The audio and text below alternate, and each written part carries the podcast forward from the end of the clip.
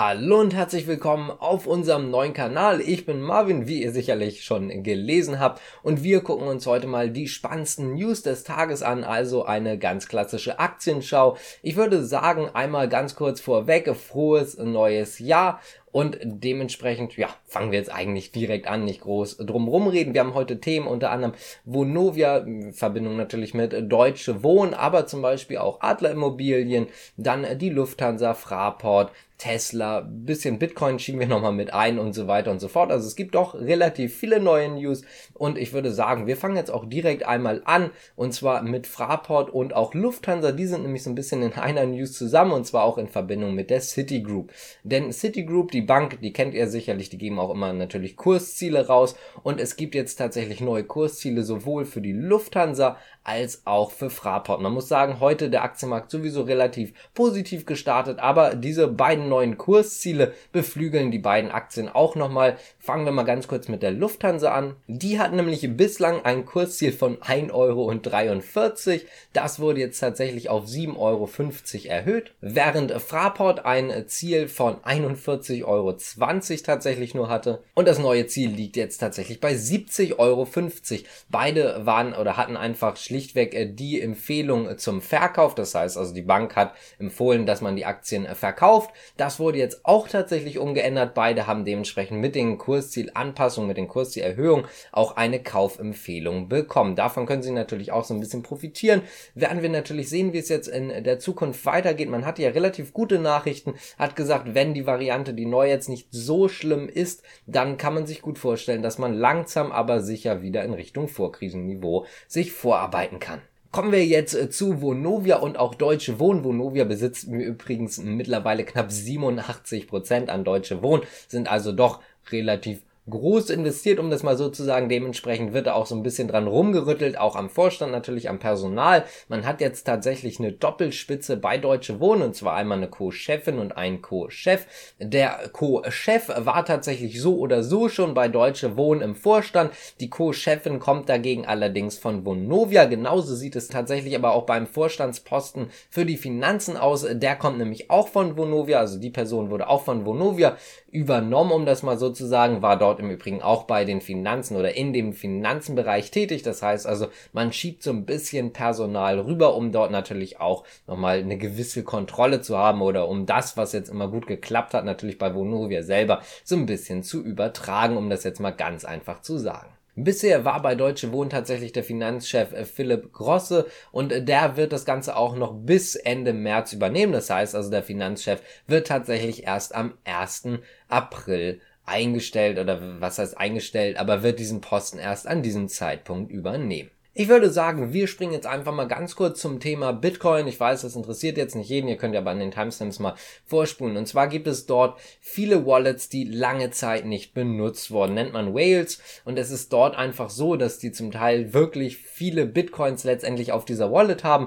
Und es macht die Community zum Teil einfach so ein bisschen nervös, wenn dort so ein bisschen hin und her geschoben wird. Das heißt also, wenn im Prinzip ganz, ganz alte Wallets reaktiviert werden, beziehungsweise einfach wieder benutzt werden. Jetzt geht es zum Beispiel um eine Wallet, die im Dezember, Ende Dezember benutzt wurde. Und zwar hat die tatsächlich 321 Coins und äh, da sind jetzt tatsächlich einige Coins weggeschoben worden. Ob es dort sich jetzt um einen Verkauf handelt oder ob das Ganze erstmal nur weggeschoben wurde, das weiß man halt noch nicht, aber das macht die Community natürlich etwas unsicher. Vor allen Dingen, weil diese Wallet extrem lange nicht benutzt wurde. Das letzte Mal 2013. Jetzt muss man sagen, Bitcoin, so dieser Grundgedanke 2008, also das heißt also ich sag mal, fünf Jahre nach diesem Grundgedanken und äh, wir können jetzt ja oder kann man jetzt relativ einfach ausrechnen, knapp acht Jahre wurde diese Wallet jetzt nicht benutzt. Das heißt also wirklich vom Verhältnis her eine sehr, sehr lange Zeit und dementsprechend ist dort eine kleine Nervosität auch dann zu erkennen. Es wird tatsächlich auch noch jetzt im Januar ein interessantes Video kommen und zwar zu Börsengängen. Da möchte ich jetzt ganz kurz nochmal was zu sagen, denn dort gibt es natürlich,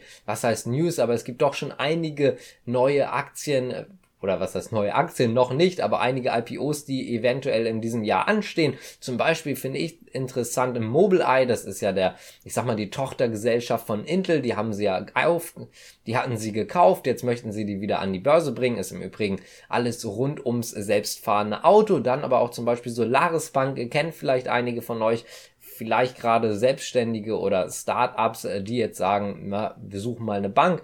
Da wäre zum Beispiel dann die Solaris Bank und auch die treiben ihre Börsenpläne aktuell voran. Außerdem wird eventuell Ionos noch an die Börse kommen, also eine Tochtergesellschaft von United Internet. Dort ist also noch sehr, sehr viel Interessantes, was auf jeden Fall kommen könnte. Wir kommen jetzt aber direkt auch mal zu Tesla, denn zu Tesla gibt es im Prinzip zwei sehr, sehr spannende News. Einmal haben vielleicht oder wahrscheinlich sehr viele von euch mitbekommen, es gibt einen Auslieferungsrekord und zwar konnten im vierten Quartal 308.600 Fahrzeuge ausgeliefert werden. Damit hat man halt einen absoluten Auslieferungsrekord geknackt und auch geschafft. Das ist natürlich schon mal der erste Punkt, der sehr, sehr interessant ist.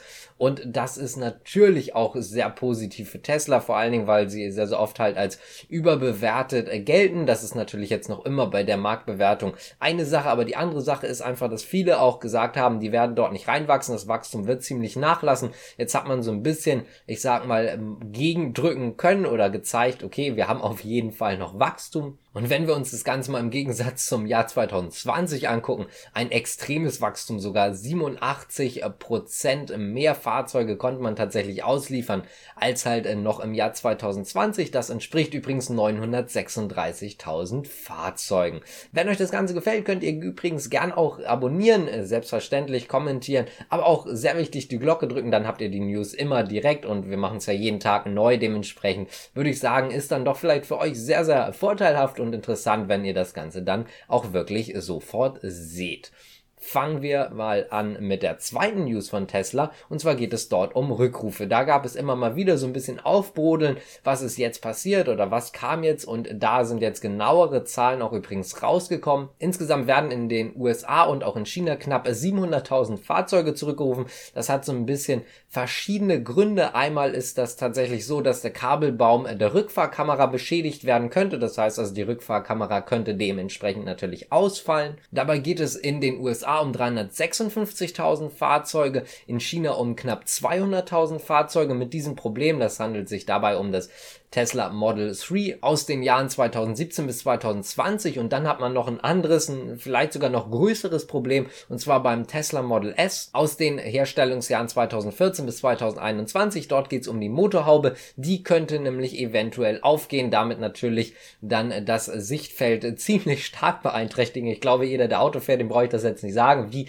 problematisch das Ganze wäre und das Ganze könnte halt passieren, sollte der Verriegelungsmechanismus gelöst werden. Das heißt, heißt, also hier haben wir ziemlich große Rückrufe. Ob das jetzt wirklich negativ ist, ist oder sei mal dahingestellt. Natürlich ist es negativ für Tesla insgesamt, brauchen wir nicht drüber sprechen, aber ich meine jetzt für den Aktienkurs, denn Tesla ist gerade ziemlich gut auf dem Weg, natürlich jetzt auch mit der neuen Nachricht des Auslieferungsrekords. Man ist jetzt knapp bei 1000 Euro zurück und dementsprechend werden sich sicherlich viele Aktionäre darüber freuen. Als nächstes gehen wir mal zu China Evergrande. Eine ziemlich, ja, gefragte News innerhalb der letzten Monate Monate. Da muss man sagen, wieder im Prinzip was Neues und zwar wieder vom Handel ausgesetzt. In Hongkong natürlich. China hatte heute im Übrigen äh, noch zu. Die, die Börse hatte also heute geschlossen. Aber in Hongkong war die Börse auf und äh, dort war man wieder vom oder wurde man wieder vom Handel ausgeschlossen. Es gibt dazu eigentlich gar keine ganz genauen Infos, aber es gab ja immer wieder Zahlungsausfälle. Da konnte man jetzt tatsächlich auch teils nicht diese 30 Tage Frist, die nach diesem Zahlungsausfall ja nochmal gilt, auch nicht einhalten. Das heißt also auch nach den 30 Tagen hat man das Ganze verstreichen lassen und konnte es halt einfach schlichtweg nicht zahlen. Da könnte natürlich wieder irgendwas im Busch sein. Das heißt also, im Prinzip ist es so, dass die Hongkonger Börse ohne Angaben jetzt von irgendwelchen Gründen China Evergrande erstmal wieder von dem Handel ausgesetzt hat. Eine weitere spannende News kommt tatsächlich von Delivery Hero. Die möchten nämlich gerne Glovo weiter übernehmen, beziehungsweise auch eine Mehrheitsbeteiligung haben. Das heißt also, möchten mehr als 50 Prozent haben. Sie haben jetzt mit Aktionären tatsächlich was abgesprochen, beziehungsweise eine Vereinbarung unterzeichnet. Damit würden sie zusätzliche Anteile in Höhe von 39,4 Prozent bekommen und damit hätten sie dann tatsächlich eine Beteiligung an Glovo von knapp 80 Prozent. Da muss man dazu sagen, das Ganze ist natürlich noch nicht durch. Da müssen müssen die Länder noch zustimmen. Das Ganze ist erstmal nur eine Vereinbarung, aber die Aufsichtsbehörden, die haben natürlich dann, ich sag mal, das letzte Wort. Insgesamt würde die Transaktion dann tatsächlich knappe 790 Millionen Euro kosten. 7,9 Millionen Delivery Hero Aktien sollen dafür nämlich an die Aktionäre ausgegeben werden. Damit würde übrigens Glovo eine Bewertung von knapp 2,3 Milliarden Euro haben.